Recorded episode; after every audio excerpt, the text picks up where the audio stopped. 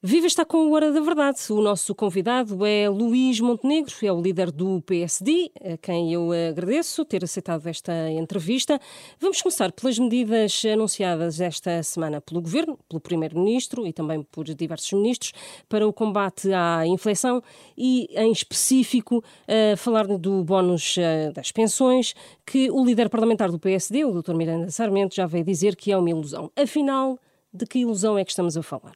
Muito obrigado pelo convite. É, é, é de facto uma ilusão, ou é pior, é pior do que isso, é um logro mesmo, na medida em que eh, o Governo está a dar em 2022 aquilo que está a retirar em 2023. Eh, mas não faz isto de forma inocente, isto tem consequências.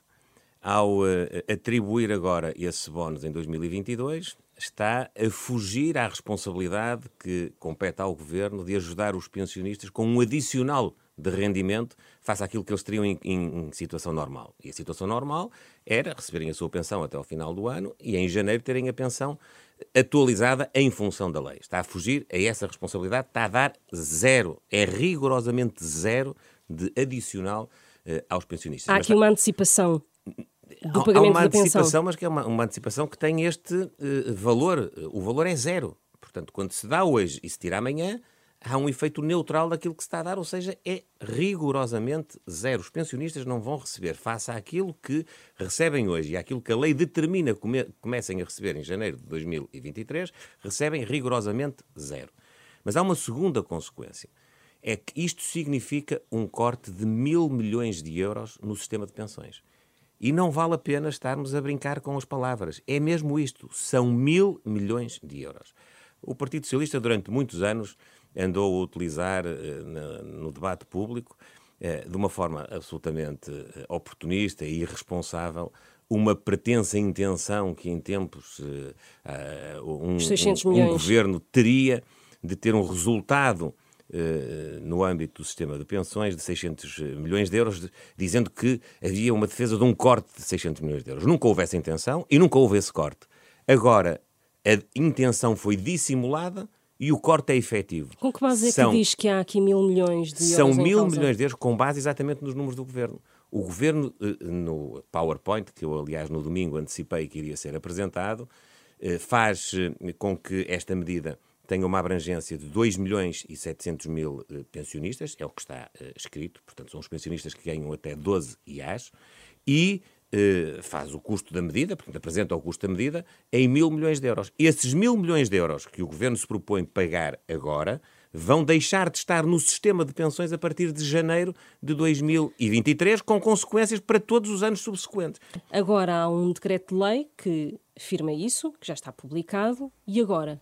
E em função disso, o PSD apresentou o pedido de uh, apreciação parlamentar desse decreto-lei, com eh, eh, enfim, a intenção de que essa apreciação possa ser discutida já na próxima semana, no dia 15, em que nós temos um agendamento putestativo com o nosso projeto de resolução sobre as medidas de emergência social. Esta matéria é, não pode ser mais eh, conexa com essa uh, do que aquilo que efetivamente é, porque ela versa exatamente sobre os mesmos uh, temas e, portanto, pediremos que haja o arrastamento da discussão uh, da nossa, do nosso requerimento de apreciação parlamentar para o próximo dia 15, para a próxima semana, e a situação fica clarificada, até porque é importante que o país e os pensionistas possam saber efetivamente o que é que lhes vai acontecer. E obriga queria... o Governo a ir a debate com certeza obriga o Governo eh, a fazer e a cumprir a sua obrigação, que é esclarecer, é tomar posições que sejam posições claras e inequívocas. Porque há uma coisa que eu quero aqui dizer. O, o, o Sr. Primeiro-Ministro fez isto de forma intencional. Eu não quero acreditar que o Primeiro-Ministro não soubesse o que é que estava a fazer. o Primeiro-Ministro sabia o que é que estava a fazer e, de uma forma intencional, enganou os pensionistas e os reformados portugueses. E isto tem de ser dito, tem de ser esclarecido e tem de ficar, eh, eh, de uma forma inequívoca, eh, claro para o país, que o Partido Socialista, este governo, optaram por fazer um corte de mil milhões de euros no sistema de pensões em Portugal. Aqui pode estar em causa uh, também uh, a fórmula de, de, cálculo da atualização uh, das pensões. Ontem dois ministros admitiram essa, essa hipótese. O PSD concorda de alguma maneira que essa fórmula de cálculo possa vir a ser alterada para aumentos futuros? Nós temos de saber o que é que o Partido Socialista defende para a segurança social. Durante vários anos, nós desafiámos o Partido Socialista a poder sentar-se com o PSD para fazer uma reforma da segurança social que pudesse conferir sustentabilidade ao sistema e pudesse garantir às pessoas que elas não iriam perder poder de compra ao longo das suas uh, uh, vidas quando entrassem uh, no período de aposentação.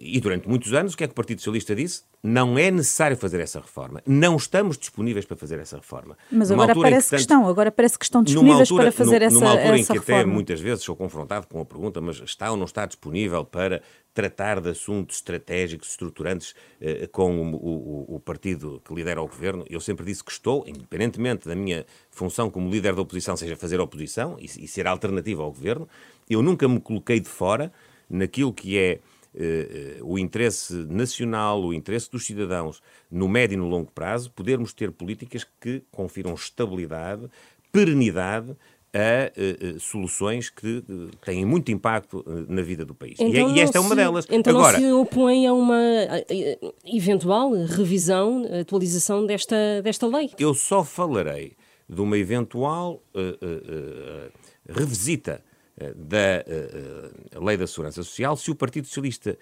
disser preto no branco, sem tibiezas, que está disponível e é necessário fazer essa reforma.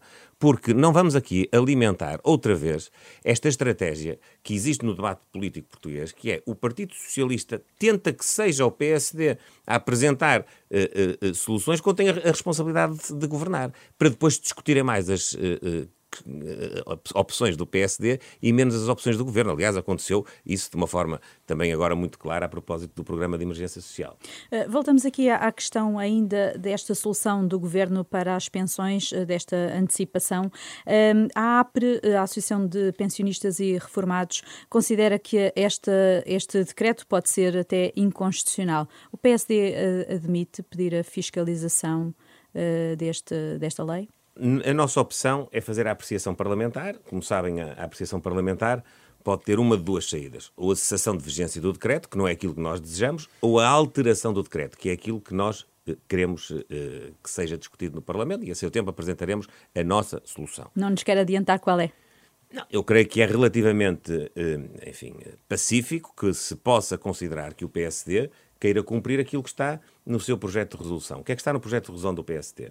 É que a atualização das pensões deve fazer em janeiro de 2023, nos termos da lei, porque nós não propomos nenhuma alteração nesse domínio, e nós propusemos, como se sabe, a atribuição de um vale alimentar de 40 euros por mês, de setembro até dezembro, a todos os pensionistas que têm um rendimento até 2 eh, e meio, portanto, até eh, 1.108 euros. Mas, e eu respondo diretamente à sua pergunta, não me, eh, enfim, causa nenhuma espécie que nós possamos eh, fazer eh, no âmbito das pensões aquilo que, apesar de ser diferente, foi a opção do governo relativamente uh, às pessoas que estão na vida ativa.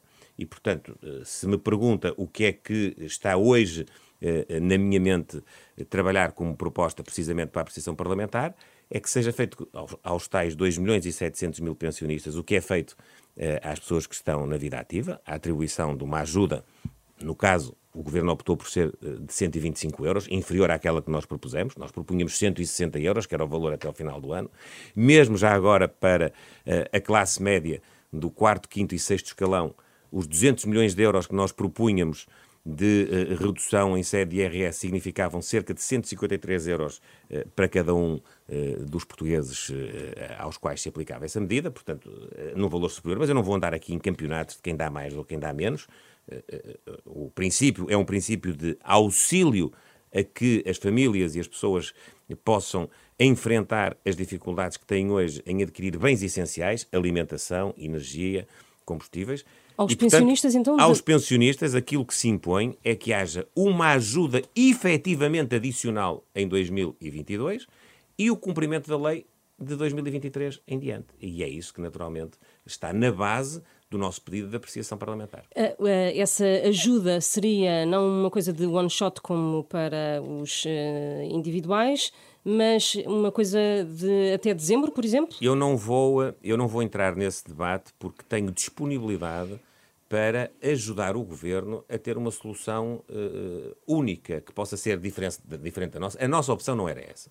A nossa opção, para que fique claro, é que houvesse uma ajuda mensal, quer aos pensionistas, quer às famílias e às pessoas que têm eh, eh, eh, rendimentos mais limitados, no caso da ajuda mensal, e no caso de baixa do IRS, que têm já rendimentos, que é classe média, do quarto, do quinto e do sexto escalão, resumidamente entre 1.100, 1.100 e poucos euros, e 2.500, 2.700, tudo depende depois das declarações de IRS, mas, portanto, aplicável aos escalões eh, de IRS. Essa era a nossa proposta, mas eu não vou fazer disso um cavalo de batalha. Não vou dizer que agora a grande questão da ajuda do governo às famílias é saber se paga mensalmente ou se paga de uma só vez. Mas, enfim, não, não vamos fazer disso a discussão central, porque o âmbito da medida é globalmente o mesmo: é conferir mais meios às famílias, às pessoas, para poderem ter maior disponibilidade financeira para as suas despesas essenciais.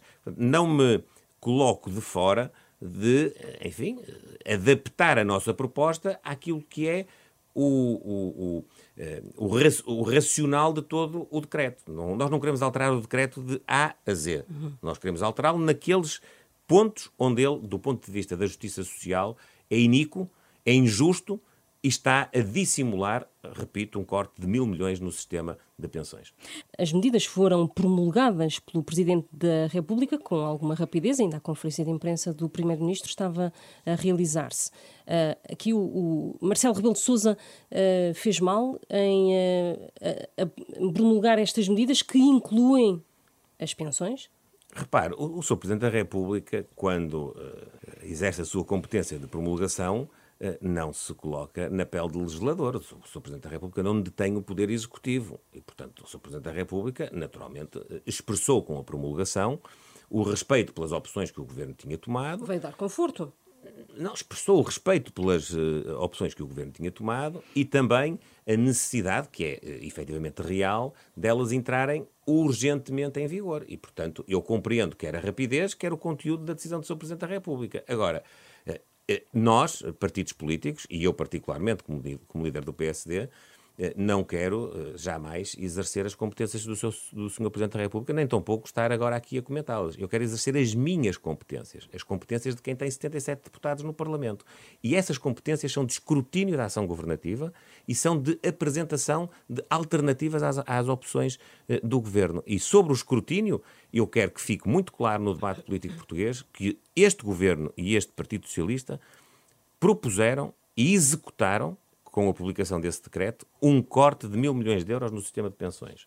A nossa alternativa é que esse corte não se efetue e, portanto, nós pedimos a apreciação parlamentar do Decreto-Lei 57C de 2022, de 6 de setembro, que é exatamente a lei de que estamos a falar. Em relação ao novo aeroporto uh, de Lisboa, uh, para quando é que está marcada uma, uma nova reunião com, com o Primeiro-Ministro? Será antes do orçamento ou não quer contaminar o orçamento com esta, com esta questão? Não temos eh, nenhuma reunião marcada.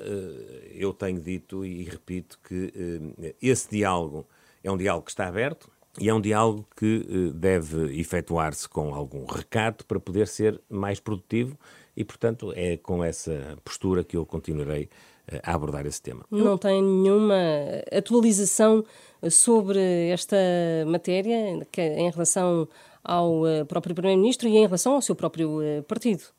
Sim, ainda não é o tempo de nós uh, apresentarmos nenhuma novidade, que é, no fundo, a, questão que me coloca uh, sobre o tema, o que não quer dizer que não uh, estejamos a fazer um trabalho de aprofundamento do assunto. É público. Nós... Mas era inconveniente, por exemplo, que em cima do orçamento esta questão fosse discutida? Eu não estou com nenhuma preocupação de timing sobre esse assunto também. O que é a minha responsabilidade enquanto presidente de um grande partido, do segundo partido com maior representação parlamentar, é contribuir para que, sendo possível, haja uma solução o mais abrangente e consensual e rápida. E, e está disponível que... para, para, isso? Ou seja, o Primeiro-Ministro defende que as grandes obras públicas devem ser consensualizadas com o principal partido da, da oposição. Acha que há condições para haver um consenso sobre esta matéria? Acho que há condições para haver um diálogo que possa conduzir a uma convergência de posições. Eu fui sempre muito claro sobre esse assunto e eh, se eu não tivesse eh, essa postura, teria pura e simplesmente dito que estava indisponível para falar com o Primeiro-Ministro. Nunca disse, disse exatamente o contrário. Eh, ao, ao Governo compete governar e, portanto, quem terá de tomar as decisões em bom rigor, é o Governo. O que ainda não tinha dito é que se há as, possibilidade de convergência entre as, ambas as se partes. Se as decisões do Governo tiverem uma convergência com aquilo que são os posicionamentos do PSD, eu acho que isso que é benéfico para o país, e foi isso que eu disse quando me mostrei disponível para abrir a porta do diálogo com o Governo e, portanto, no fundo, de dar ao Governo também a nossa visão para que essa, eh, essas decisões que lhe competem possam ter esse nível de abrangência. E é exatamente nesse sentido que me coloco ainda hoje. Em relação ainda ao aeroporto, há, entretanto, hum, mais duas possibilidades. A possibilidade de Santarém, que foi proposta até por companheiros seus, uh, do PSD, do, do, próprio distrito, de que seria uma das hipóteses, e também uh, Rui Moreira, o presidente da Câmara Municipal do Porto, já veio dizer que o próprio aeroporto Francisco Sá Carneiro seria uma boa hipótese para, uh, pelo menos, dar ali um apoio ao eixo para, enquanto uma solução mais sólida mais, e mais para o futuro não estiver uh, consolidada. Uh, estas hipóteses têm algum tipo de uh, possibilidade de avançar ou não? A, segunda não é propriamente uma hipótese. A segunda, eu creio que é um objetivo estratégico de todo o país. Nós temos de ter uma capacidade aeroportuária que aproveite todas as potencialidades, até das infraestruturas que já temos. E a infraestrutura que, que temos eh, a norte com o aeroporto Francisco Sá Carneiro é, naturalmente, um, uma expressão de potencial e de capacidade para poder ajudar o país a ter essa capacidade aeroportuária mais uh, fortalecida e uh, conjugada com os interesses estratégicos uh, da nossa economia, do nosso turismo, de tudo aquilo que possam ser mais-valias de todo o sistema. O que está a dizer é que pode ser uma solução para o, o novo aeroporto Não, o de Lisboa? O que, estou a dizer, o que estou a dizer é que mal seria que a nossa estratégia do ponto de vista aeroportuário não contasse com uh, todo o potencial que o aeroporto Francisco Sá Carneiro detém já hoje. E, portanto, isso para mim nem sequer é assunto nesse sentido, não é uma questão nova propriamente dita. É uma questão em que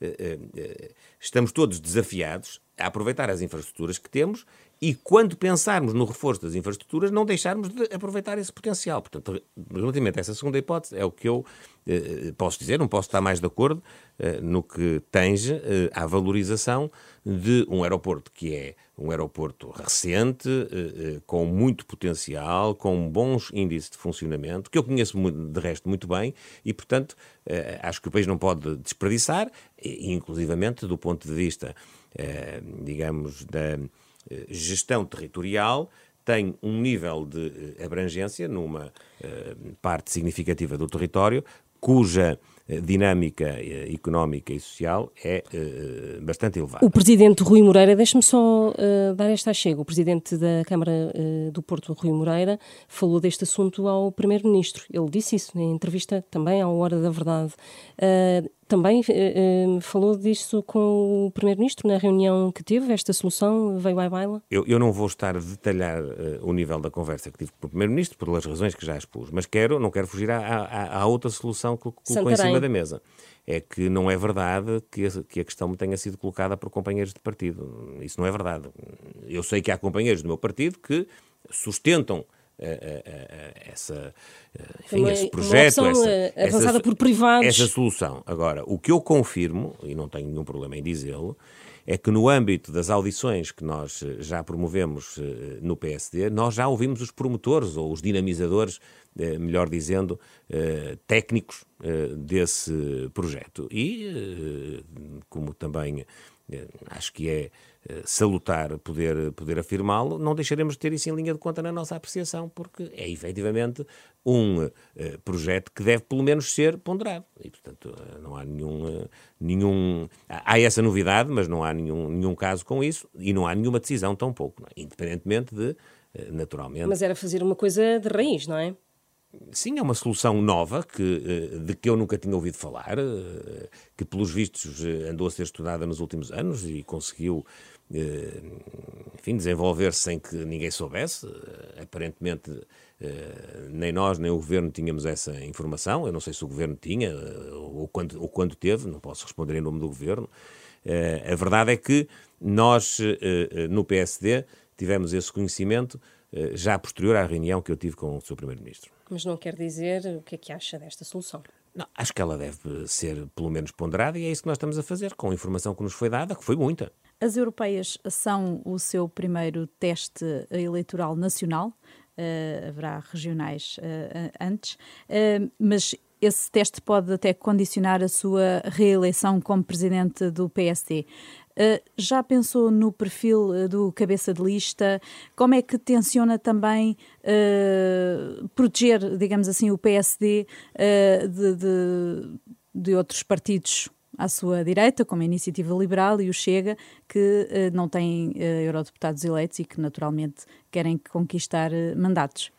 Ah, eu percebo a questão, mas como deve calcular, eu tenho na minha cabeça a definição do perfil e a definição do perfil do nosso candidato e da nossa lista eh, não é propriamente eh, uma qualquer, eh, ou não corresponde a nenhuma qualquer preocupação com os demais partidos e as demais candidaturas. Corresponde, em primeiro lugar, à escolha de pessoas capazes de representar o Estado português, o Partido Social Democrata no Parlamento Europeu, que é a função para a qual a, a candidatura existe. E, portanto, eu tentarei que a lista do PSD possa corresponder, como aliás creio que tem acontecido ao longo dos anos, a eh, uma valorização daquilo que é a delegação portuguesa no Parlamento Europeu, na defesa dos interesses de Portugal e nos, eh, na defesa dos interesses da Europa eh, também, porque nós devemos assumir esse papel como construtores também daquilo que, que não se circunscreve ao território nacional, aquilo que é a Europa. Dentro desse princípio, eu não escondo, ainda falta mais de um ano e meio,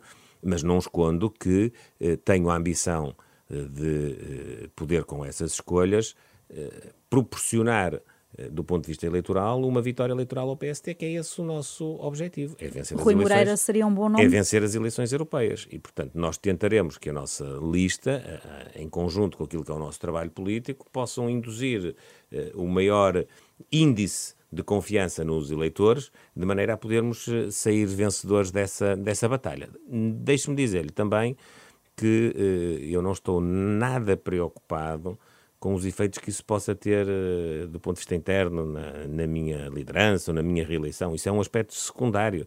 Eh, eu, eu, tenho que fazer o meu trabalho, estou muito consciente disso. O trabalho envolve múltiplas facetas e vertentes de valorização daquilo que é a percepção que as pessoas têm da utilidade do PSD do ponto de vista de projeto político para uh, o futuro das suas vidas. Sim, por isso projetos. as escolhas são, são importantes uh, uh, e, e, dão, e dão sinais. A proximidade Pergunto-lhe, Rui Moreira era uma boa hipótese? Era um bom nome não, para... Não, não, não, vou estar a discutir nomes, como é, como é lógico. O que vou é assumir a minha predisposição, a minha intenção eh, forte e, e, e, todo o meu empenho em escolher uma lista que seja muito, muito representativa eh, do melhor que nós temos em Portugal eh, e, naturalmente, com um cabeça de lista que possa ser ele próprio uma imagem disso mesmo. E uh, voltamos à questão, porque está a deixar no ar esta questão de Rui Moreira e depois dá asa a muitas interpretações. Não, eu não estou a deixar nada no ar.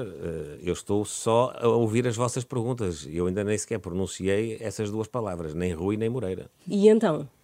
E então não tenho mais nada a dizer a não ser eu estou empenhado em ter uma lista forte, em ter uma lista que naturalmente também tenha no seu cabeça de lista alguém que possa representar uh, uma valorização do papel de, dos deputados no Parlamento Europeu e de valorização da representação portuguesa. Paulo Rangel, eh, em mais um mandato eh, como cabeça de lista, seria uma hipótese? Ele é seu, o, seu vice, o seu primeiro vice-presidente? Eu percebo a vossa insistência, é? mas eu não, eu não adiantarei mais do que isto. Estamos a um ano e meio das eleições. Sendo que ainda não há certeza que o próprio eh, Paulo Rangel eh, tenha Estamos a, um, estamos a um ano e meio, mais, mais qualquer coisa até eh, desse processo eleitoral. temos ainda os nossos deputados a cumprir, e muito bem, a sua função no Parlamento Europeu e teremos depois de tomar, mais próximo dessas eleições, as opções de formação de uma, de uma lista que, repito, seja suficientemente forte para poder conferir ao PSD a possibilidade de ganhar as eleições. Eh, recentemente, na festa do Pontal, teve Pedro Passos Coelho ah, ao seu lado. É já a pensar nas presidenciais? Vê o ex-primeiro-ministro como candidato em 2026? A presença do Dr. Pedro Passos Coelho na festa do Pontal eh, está completamente dissociada de qualquer ato eleitoral. Eh, eu creio que ele foi muito claro em ter afirmado que a sua vontade de, de estar lá e a nossa vontade de estar com ele se apresentava como um momento em que ele enfim, dava o apoio ao partido, à nova liderança, se colocava ao nosso lado para poder ajudar a cumprir o, o, a tarefa que temos pela frente, confiando que nós somos capazes no PSD, eh, se foram as suas palavras, de criar uma alternativa, uma alternativa política vencedora eh, no, no, no, próximo ciclo eh, eleitoral legislativo. E, independentemente dele também ter afirmado que era um, uma aparição extraordinária, portanto, que não ia ser rotineira, isso não significa que ele não seja, como é, uma das pessoas cujas uh, opiniões eu mais valorizo, a par uh, de outros uh, ex-líderes e ex-primeiros ministros de Portugal. Eu aprecio muito as opiniões e as, as visões do Dr. Pedro Passos Coelho, como do Dr. Drão Barroso, como do professor Cavaco Silva, mesmo Uh, o doutor Pedro Santana Lopes, que foi primeiro-ministro e já não é militante do PSD, é público que já conversei com ele depois do, do, do congresso do PSD. Portanto, eu, eu, eu, creio que um grande partido como o nosso, com um pecúlio extraordinário do ponto de vista da governação, do ponto de vista da capacidade transformadora, reformista do país, que foi protagonizada precisamente nos momentos em que tivemos a incumbência eh, de governar, não deve desperdiçar o contributo eh, desses agentes, independentemente dele ser mais ou menos discreto. Hum. Há outros nomes aí que se falam para presidenciais, como o de Luís Marques Mendes e até de uh, Durão Barroso. Seriam boas hipóteses para, para o PSD poder para além apoiar? De para além de achar completamente extemporâneo uh, estar a, a pronunciar-me, eu ou qualquer outra pessoa sobre isso, francamente, uh, pode parecer estranho, mas as eleições presidenciais foram o ano passado. Portanto, eh, ainda falta, ainda falta cumprir uma grande parte do mandato do atual Presidente da República e, e o assunto não se coloca. Por outro lado... O Partido Socialista já tem colocado uh, sim, várias o vezes o assunto. O Partido, Socialista, o Partido Socialista é um com partido Augusto que... Santos Silva, sim. O Partido uh... Socialista é um partido que partidariza mais uh, as eleições presidenciais do que o PSD.